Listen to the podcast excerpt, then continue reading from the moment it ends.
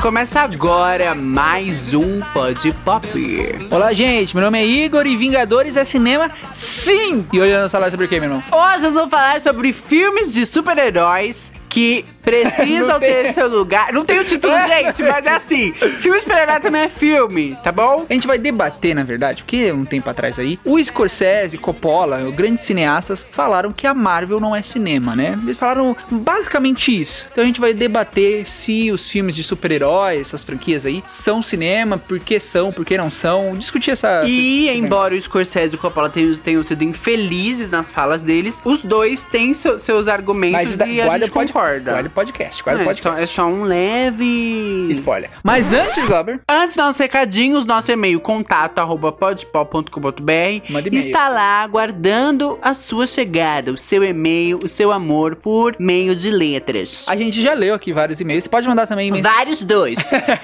Você pode mandar também por inbox pra gente no, no nosso Instagram, arroba podpop underline, ou no nosso Facebook, facebook.com.br mundopodpop. Siga a gente lá, que a gente posta bastante coisa bacana nessas redes sociais. E também você pode mandar nos comentários aí do site, no podpop.com.br. Se você tá ouvindo no Spotify, no Deezer ou nas outras plataformas de podcasts, Stitcher, Google Podcasts, a gente tem o nosso site, podpop.com.br. Tem muita coisa bacana. E também o nosso canal no YouTube, youtube.com.br podpop. Pode comentar aí em todas essas plataformas que a gente tem, que a gente lê aqui. E também, Glauber, dia 5 tá chegando. Dia 5 tem o quê? Dia 5 tem CCXP. Não é dia e- 5 ou dia 4? Dia 5. Dia 5. Dia 4 é Spoiler Night, que nós teremos o correspondente lá na Spoiler Night também, hein? Salva de palmas! Este ano a gente tá poderoso. A gente não vai nos quatro dias? Não vai nos quatro dias. Porque a gente Mas a gente dinheiro. conseguiu gente que vai, que tem dinheiro, que vai dormir em fila e que vai trazer conteúdo exclusivo pra gente. Então, Amizade. assim, se você quer saber Spoiler Night de CCXP Vai ter podcast. e painel da Marvel, corre no nosso Instagram que vai tudo pra lá primeiro nos stories e tal. A gente faz o destaque bonitinho e a gente vai chamar o nosso enviado especial ao painel pra contar pra gente tudo o que ele viu em todas as horas e momentos que ele ficou lá dentro do painel. Então a gente vai saber tudo em primeira mão. No podcast No nosso aqui. podcast, exato. Exato, exato. E no stories do Instagram também, que é o arroba podpop underline. Fala tudo e não fala o Instagram. Exatamente. É, e então se você quer procurar a gente,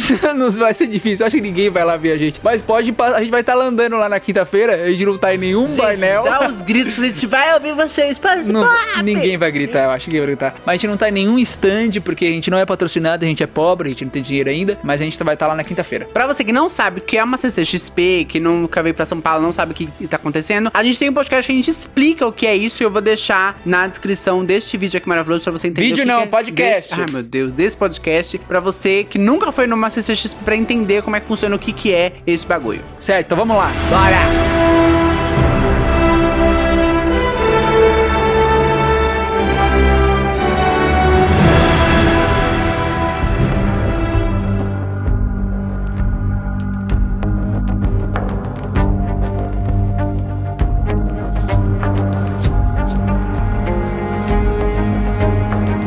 Glauber, vamos lá, vamos onde tudo começou, né? O Martin Scorsese deu uma entrevista aí e perguntaram pra ele o que, que ele achava sobre os filmes da Marvel. E ele falou que os filmes da Marvel não são cinema, né? Que é entretenimento. Aí todo mundo começou a causar e começou a perguntar pra um monte de, de cineasta. Aí o Martin Scorsese, que ele escreve artigos pro New York Times, olha a moral do cara, escreveu um artigo explicando melhor o que ele quis dizer com essa resposta e o que, que ele falou basicamente nesse artigo, Glauber. Então, na realidade, o Scorsese com certeza mexeu os pauzinhos lá dentro do, New York Times, pediu esse espaço aí pra ele poder explicar que o que ele quis dizer na realidade não foi que a imprensa tava falando que o filme da Marvel é uma bosta. É aquela coisa, gente, a gente fala uma merda, aí eu preciso, ah, eu vou explicar que essa merda não é tão cagada assim. Então, o que ele quis dizer foi o seguinte, que os filmes de heróis, né, especificamente da Marvel ali que ele citou, estão se tornando franquias e que essas franquias meio que estão se tornando entretenimento puro, assim. É, é, ele abocanha, o exemplo que ele deu prático é que essas franquias, por exemplo, ficam presentes em muitas salas de cinema, porque eles dão dinheiro pro cinema e tal, então eles alugam o máximo de salas.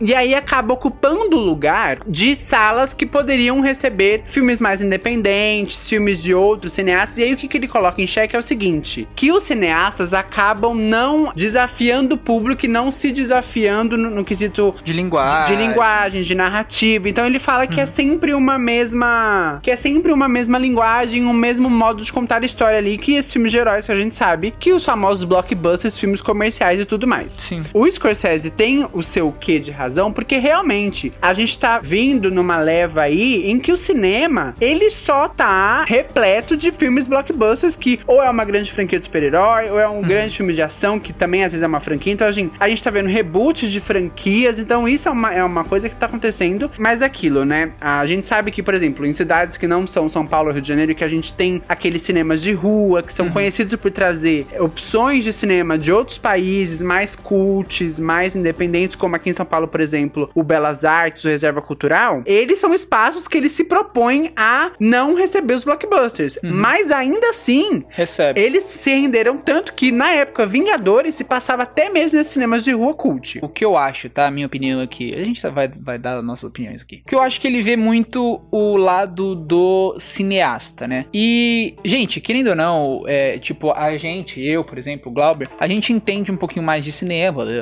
bem pouquinho, bem pouquinho a mais. Então a gente consegue ver o que diferencia um filme bom de um filme ruim, né? O, o que eu acho que o Martin Scorsese está vendo aí, a, a visão de um cineasta que estudou e que sabe o que, que faz o filme bom e o que faz o filme ruim. Uma pessoa que não estudou, pelo que, que ela vai pra saber se um filme é bom ou ou o filme é ruim? Pelo sentimento. O que, que aquele filme gerou nela? Exatamente. Então, por exemplo, uma pessoa que não sabe de nada, por exemplo, a nossa mãe, ela não sabe de nada de, de, de fotografia, de linguagem audiovisual, ela não sabe de nada. Então ela assiste comédias românticas que são sempre iguais, você já sabe, você assiste, você já sabe exatamente como vai acabar. Mas mesmo assim, ela gosta e ela acha bom. Por quê? Porque gera um sentimento nela. O fato do filme ser igual aos outros filmes não significa que ele é menor. Eu acho que, tipo, mesmo ele sendo igual, mas se o filme gera um sentimento, ele já tem uma força ali, o que eu acho. Então, você falar que, por exemplo, Vingadores Ultimato, que fez monte de gente chorar, que fez. Eu chorei pra caralho, o Gabriel chorou, que fez um monte de gente se emocionar, falar que esse filme não é um filme arte ou que não é cinema de verdade, eu acho que isso daí é errado, porque gerou um sentimento nas pessoas. As pessoas assistiram, gerou aquela conexão do mesmo jeito que uma pessoa que assiste um filme muito bom do, do Martin Scorsese, sentimental pra caramba, como aquele Silêncio, que é um filme desconhecido dele, que fala sobre religião, que é religiosa, pode se conectar com esse filme do Martin Scorsese, da mesma forma que uma pessoa comum se conecta com Vingadores Ultimato, entendeu? E a gente indo para um exemplo mais prático dessa coisa da sensação que o filme é, traz em você, a gente tem um exemplo super recente. Agora a gente tá gravando esse podcast em novembro de 2019. E a gente tem um exemplo super recente que foi a estreia de Bacurau, um filme super Não assisti, baratinho. não dá spoiler, por favor. Não, eu só vou falar no contexto. Um filme super barato, um filme brasileiro. É, foi uma coprodução né, entre Brasil, França, Estados Unidos e tal. É, e é assim, um filme super lado B, independente, e que gerou um sentimento de tanta revolta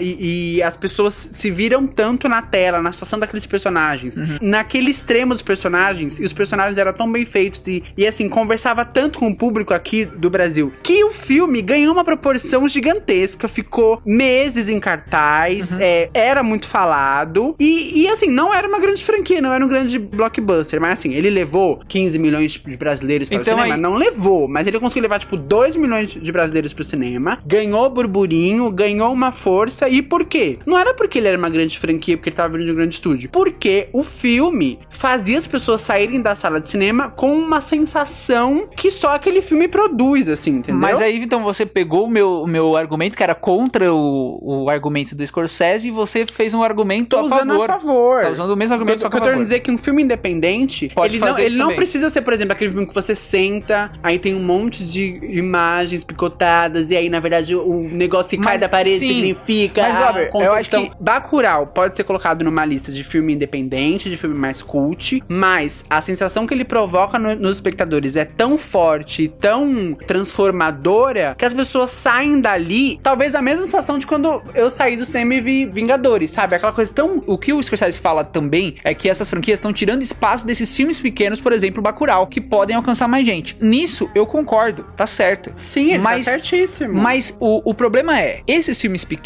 querendo ou não, eles são pouco. Igual ela falou, o Bacurau é um filme que pega no emocional. Mas é muito mais cult do que uma comédia romântica que a pessoa que não entende tá nada. tudo mastigado. Tá ali. tá- Sim, exato, sim, sim, entendeu? E isso que ele não ele, ele vê só a visão do cara do cineasta que quer fazer um filme muito bonito. É. Ele não entende o outro lado da pessoa que nasceu na roça e não, não entende direito, só quer ver aquele filme pra se emocionar e se divertir. Então, entendeu? e o que eu quero dizer quando eu uso Bacurau como exemplo Mas é aí o Bacurau isso, já é um um filme independente. cult. É o fi- o Bacurau é um filme cult, mas mas um filme cult independente, ele também tem um fôlego se ele gerar uma. Porque assim, o.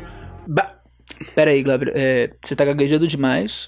É, eu tô- tive, tive que fazer uma Porque, piadinha, assim, o porque Ba- tá muito sério esse papo. Porque assim, o Bacurau, ele pode ser considerado um filme lado B, um filme independente, um filme cult. É cult. Mas ele é, ele é construído de uma maneira que existe ali toda a coisa do simbolismo e da metáfora, pode gerar uma sensação nas pessoas da mesma maneira que gerou um Vingadores Ultimato. E não necessariamente ele é uma franquia. E aí não necessariamente Vingadores Ultimato tá matando a vida do Bacurau. Mas, muito provavelmente, mesmo se tivesse, ai, tem 15 salas no meu país. Das 15 salas, Bacurau tá passando em 14. Se esse filme não conversar com a galera, não adianta ele estar em todas as salas.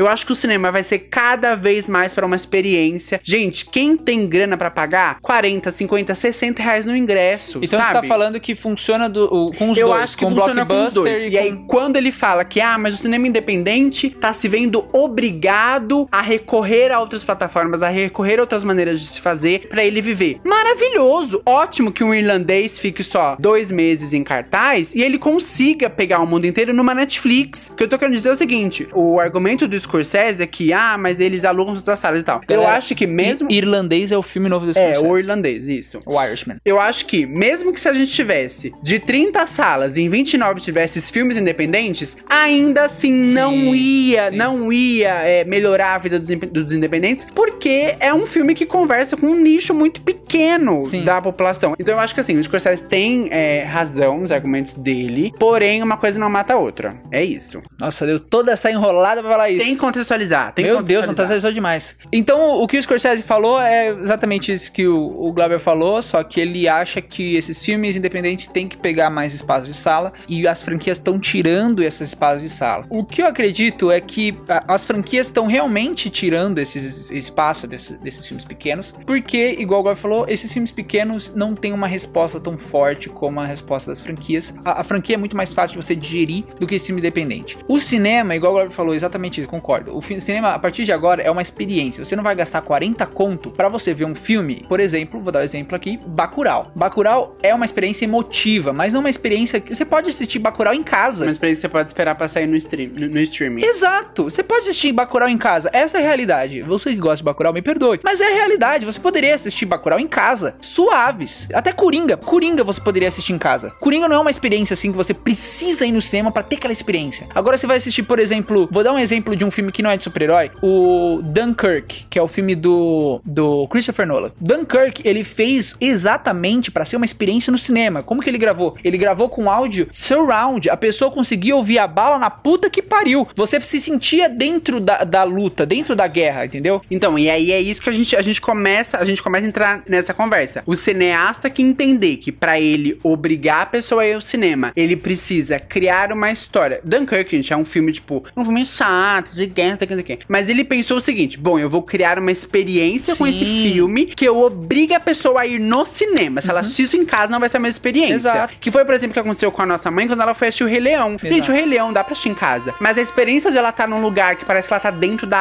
África e tal, aquilo é uma experiência. Então eu acho que assim, talvez um filme independente tenha um espaço sim, mas se ele proporcionar uma experiência diferente pra quem tá ali. E assim, as pessoas precisam entender que o cinema é uma indústria como qualquer outra. Você coloca um negócio que não tá dando dinheiro, é, aqu- é, é aquela coisa, né? E ao mesmo tempo, a gente tá vendo o comportamento das pessoas mudarem. Ah, O nosso comportamento mesmo, tipo, nós nem somos muito, muito, muito, muito novos, como uma galera que tá 12, 13 anos e tal. Eu hoje separo a minha grana pra assistir filmes no cinema, ou que eu quero muito ver rápido, Ou que é ou que eu quero ter uma experiência, uma experiência visual, sonora e tal. E essa experiência que o Martin Scorsese toca aí, falando de psicose, ah, ele fala que psicose, Pacto Sinistro do Al- Alfred Hitchcock fizeram sucesso por ser, não por serem eventos como são os filmes da Marvel, mas por causa da qualidade. Mas porque o Alfred Hitchcock sabia que ele tinha que fazer uma experiência. E, querendo ou não, os filmes, esses Pra dois filmes, época, né? Psicose e Pacto Sinistro, pra época, são uma experiência. Até hoje em dia você assiste Psicose e você acha uma experiência, cena do chuveiro, mas você fica imaginando, mano, imagina se eu visse esse filme no cinema. Imagina essa trilha alta em,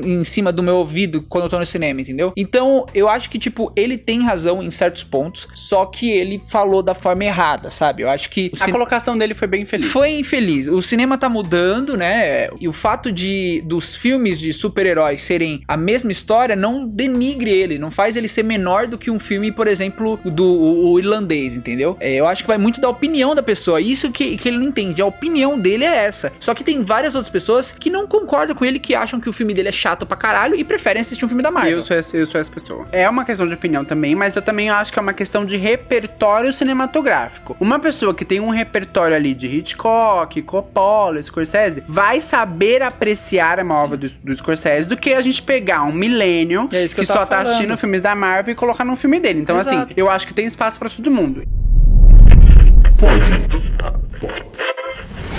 Só pra gente é, levar a conversa um pouco mais pra frente, pra falar essa questão dos filmes, Teve o só Coppola ler também. o que o Coppola escreveu defendendo o que o Scorsese quis dizer. É, o Martin Scorsese e o Francis Ford Coppola. O Francis Ford Coppola é o diretor do Poderoso Chefão, Poderoso Chefão 2, fez vários filmes fodas. E ele é amigo do Scorsese, assim como o Spielberg. Spielberg também já, já falou um monte de merda sobre vários filmes. É, e aí o Coppola foi defender o Martin Scorsese. O que, que ele falou aí? Quando Martin diz que a Marvel não faz cinema, ele está certo porque nós esperamos aprender algo com o cinema. Guardem isso aí, gente. Algum tipo de conhecimento, iluminação e inspiração. Eu não conheço ninguém que tire algo disso ao ver o mesmo tipo de filme várias e várias vezes seguidas. Ele está se referindo aos filmes da Marvel. E também há uma filosofia de que uma pessoa com riqueza pode ser justa ou injusta. É muito importante quando você pensa sobre isso. Ganhar riquezas de forma injusta apenas gasta, não contribui com nada. Saudável é apenas o que é justo e traz mais para a sociedade. O que ele quer dizer é que essa indústria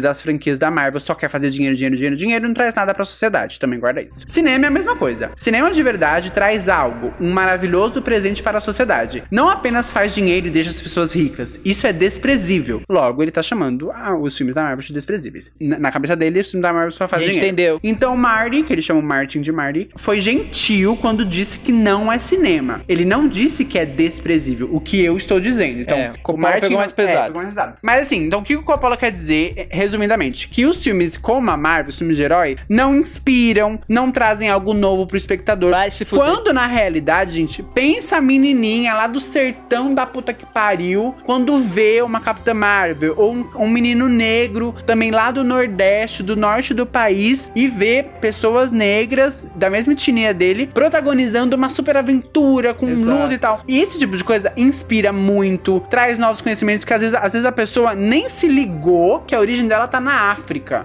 E às vezes por meio de um filme desse ela começa tipo, nossa, meu, mas deixa eu ver um pouquinho mais sobre a África. A mesma coisa sobre Marvel, quando fica, né, ficou pipocando lá feminismo, feminismo, feminismo. Às vezes a menininha ali que ela sempre foi feminista, mas não sabia o que era isso, ela começa a procurar por conta dessa coisa da cultura pop, que eu acho que a cultura pop tem sim, é algo de inspirador, a cultura pop traz conhecimento e mais que isso, ela vai trazendo gatilhos para que, pra que a pessoa tenha uma proatividade de ir atrás de conhecimento. Então é o Coppola foi muito mais infeliz do que o Scorsese, porque o Coppola colocou o dedo na ferida e falou um monte de nhaca. É o bagulho de, mano, você vê só por um espectro da visão. Só né? o que eu faço é bom. Exato, ele, ele não vê o outro lado da moeda, né? E isso é complicado, porque, é claro, a Disney faz muito filme pra ganhar dinheiro. É, querendo ou não, é uma indústria. Tira um espaço de alguns outros pequenos filmes que poderiam estar ali. Talvez, talvez tire. Talvez não, a gente sabe que tira. A gente sabe que espaço. tira, a gente sabe que tira. Isso é fato. Mas também não depende só da- das produtoras, também tem o fato do cinema. O cinema tem que ganhar dinheiro e eles sabem que se eles colocarem Vingadores, ah, o cinema ganha muito mais dinheiro com ingresso do que se eles colocarem, por exemplo, de novo, Bacurau. É, mas o fato de é, falar que é tudo por dinheiro, que, meu, pode ser, a Disney pode fazer por dinheiro, mas os caras estão ali produzindo, os, os diretores, os criadores, os roteiristas, eles não estão fazendo só aqu- aquilo só por dinheiro. E, Igual gente, o Glauber se fosse falou. só isso, não ia ter público, né? Igual o Glauber falou, Pantera Negra. Pantera Negra, pô, é uma puta, é um puta de um filme de, de cultura negra, sabe? Capitã Marvel, um puta de um filme feminista. O Vingadores mesmo, você vê, você assiste e você fala, mano, os caras estão fazendo esse filme, eles estão fazendo com paixão. Porque eles gostam daqueles, daqueles personagens, eles querem fazer o melhor pra aquilo. E eles usam, sim, linguagem cinematográfica, eles usam a linguagem audiovisual, eles usam técnicas de roteiro e tem um sentimento ali que você percebe, tá ligado? E muito desses diretores, por exemplo, James Gunn, que fez Guardiões da Galáxia, que depois respondeu Martin Scorsese falando que se inspirou muito nele e tal, respeita a opinião, mas não concorda. Os diretores que cresceram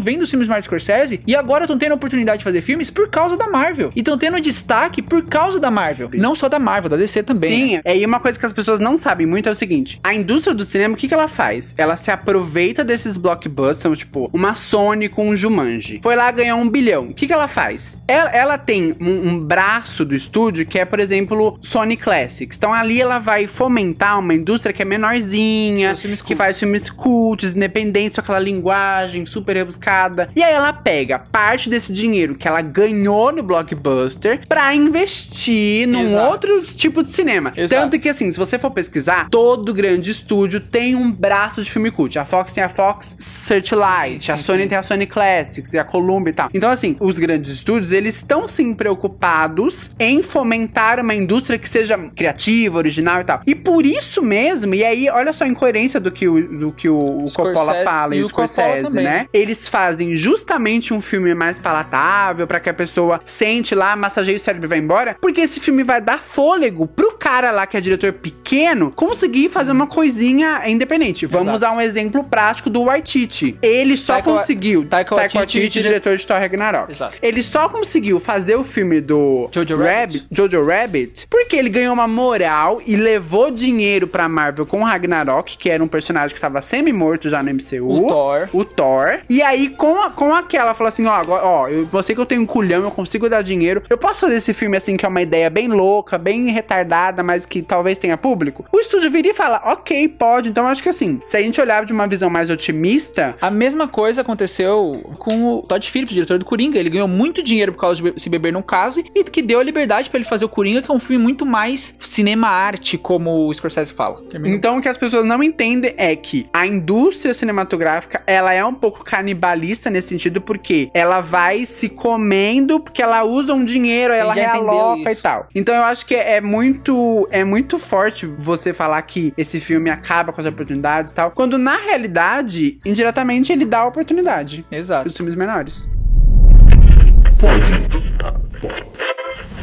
Concluindo, o que a gente quis dizer é: Coppola e Scorsese falaram merda. Essa é real. Mas ao Eles mesmo têm tempo. argumentos. Ao mesmo tempo, eles têm argumentos que a gente concorda. Porém, eles têm que entender que o filme, só por fazer muito dinheiro, é, não denigre a, a qualidade dele. Um filme, por não ser um cinema arte, como o Scorsese fala, ou como o Coppola fala, por não usar técnicas muito rebuscadas, não significa que ele não seja um filme bom, que ele não seja cinema. Cinema é cinema, cinema é emoção, a realidade é essa. Cinema é experiência. Então eles têm que entender isso, e eles têm que entender que um filme grande não tira o espaço do filme pequeno. Claro, se tivesse mais sala seria muito bom para os filmes pequenos, mas talvez não daria o, o resultado que eles estão esperando, né? Talvez um filme numa sala pequenininha, por exemplo, Bacurau, Glauber, o Glauber falou, ficou em salinhas pequenininhas e começou a crescer por causa do boca a boca. Porque o filme era tão bom Exato. que a pessoa se viu obrigada a assistir no E cinema. não foi porque ele tava passando em 15 mil salas, entendeu? Foi porque a pessoa assistiu e realmente gostou. O que, que adianta você colocar 15 mil salas passando um filme, por exemplo, Ninfomaníaca? O que, que adianta? O filme é uma bosta, meu Deus. O que, que adianta? Um filme que, beleza, pra cara dos, cinea dos cineastas aí, é um filme muito. que tem uma linguagem muito bacana e tem uma ideia legal, mas não pega o público. Então eu acho que é isso que eles erraram, só que tem alguns pontos que fazem sentido. Conversa, assim. Então, na real, concluindo realmente é que pode rolar o filme blockbuster, é filme do mesmo jeito, é cinema, e ao mesmo tempo pode rolar,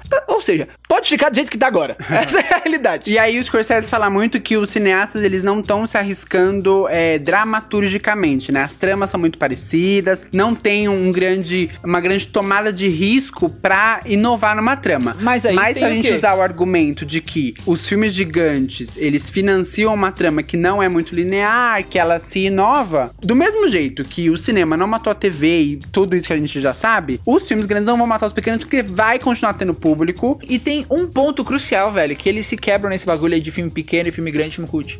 Coringa. Coringa é o ponto, é o ponto que mata todas essas críticas dele, porque Coringa é um filme que deu dinheiro pra caralho, um bilhão, e se você vê, é um filme cult, mano. É um filme, é um filme de arte. simples, pequenininho. É um filme arte, é um filme simples, pequenininho, que pega o roteiro e extrapola as técnicas de roteiro, extrapola as técnicas de fotografia. Mano, é um filme arte. E aí, o que, que eles vão falar sobre Coringa? Que é blockbuster e ao mesmo tempo é filme arte. Tanto que o Scorsese não cita Coringa, não fala nada do Coringa. Só fala dos filmes da Marvel. Por quê? É blockbuster do mesmo jeito, não é? Então eu acho que, igual Bob falou, tipo, não quebra. E ao mesmo tempo eu acho que esses filmes grandes estão aprendendo isso, estão aprendendo a fazer coisas diferentes. Pantera Negra é um filme diferente. Vingadores Guerra Infinita, mesmo tendo coisas iguais, mas o final é um negócio que nunca aconteceu num filme assim de super-herói, né? E assim, se a gente pensar também, o filme blockbuster, ele querendo ou não, ele acaba sendo uma escola de cinema pra galera que não tem um, um, que não tem falou- um, igual a gente respaldo muito podcast. grande. É, não, sim, mas o que eu digo que eu quero dizer assim, por exemplo, a pessoa foi pro Coringa indo atrás de um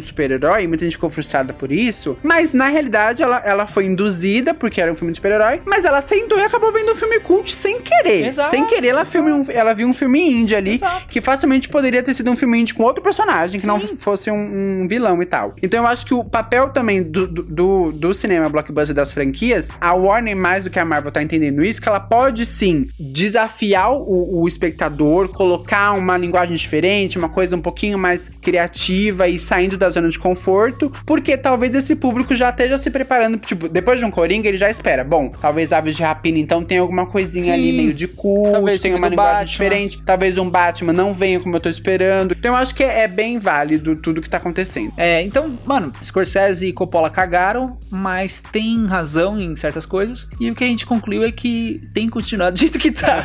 Essa é a gente, é aquela coisa, tipo, eu sou o exemplo vivo de que existe o cara ou a menina que, no- ao mesmo tempo que ele compra pra estreia de Vingadores Ultimato, ele tá lá na sala daquele cineminha pequenininho assistindo um filme indie Nós somos exemplo is- disso. islandês, sabe? Exato. Israelense, francês. Então, assim, é que nem a Ivete Sangalo falou uma vez, eu achei isso genial. Ivete gente, Sangalo? Você puxou uma Ivete Sangalo? playlist é feita de várias músicas. Sim. Eu não posso ser inimiga da cantora XYZ, porque a playlist do meu fã tem a fulana, tem a Beltrana. É a mesma coisa de filme, gente. O catálogo de filmes de uma pessoa pode ter um Scorsese, como também pode ter um Taika Waititi.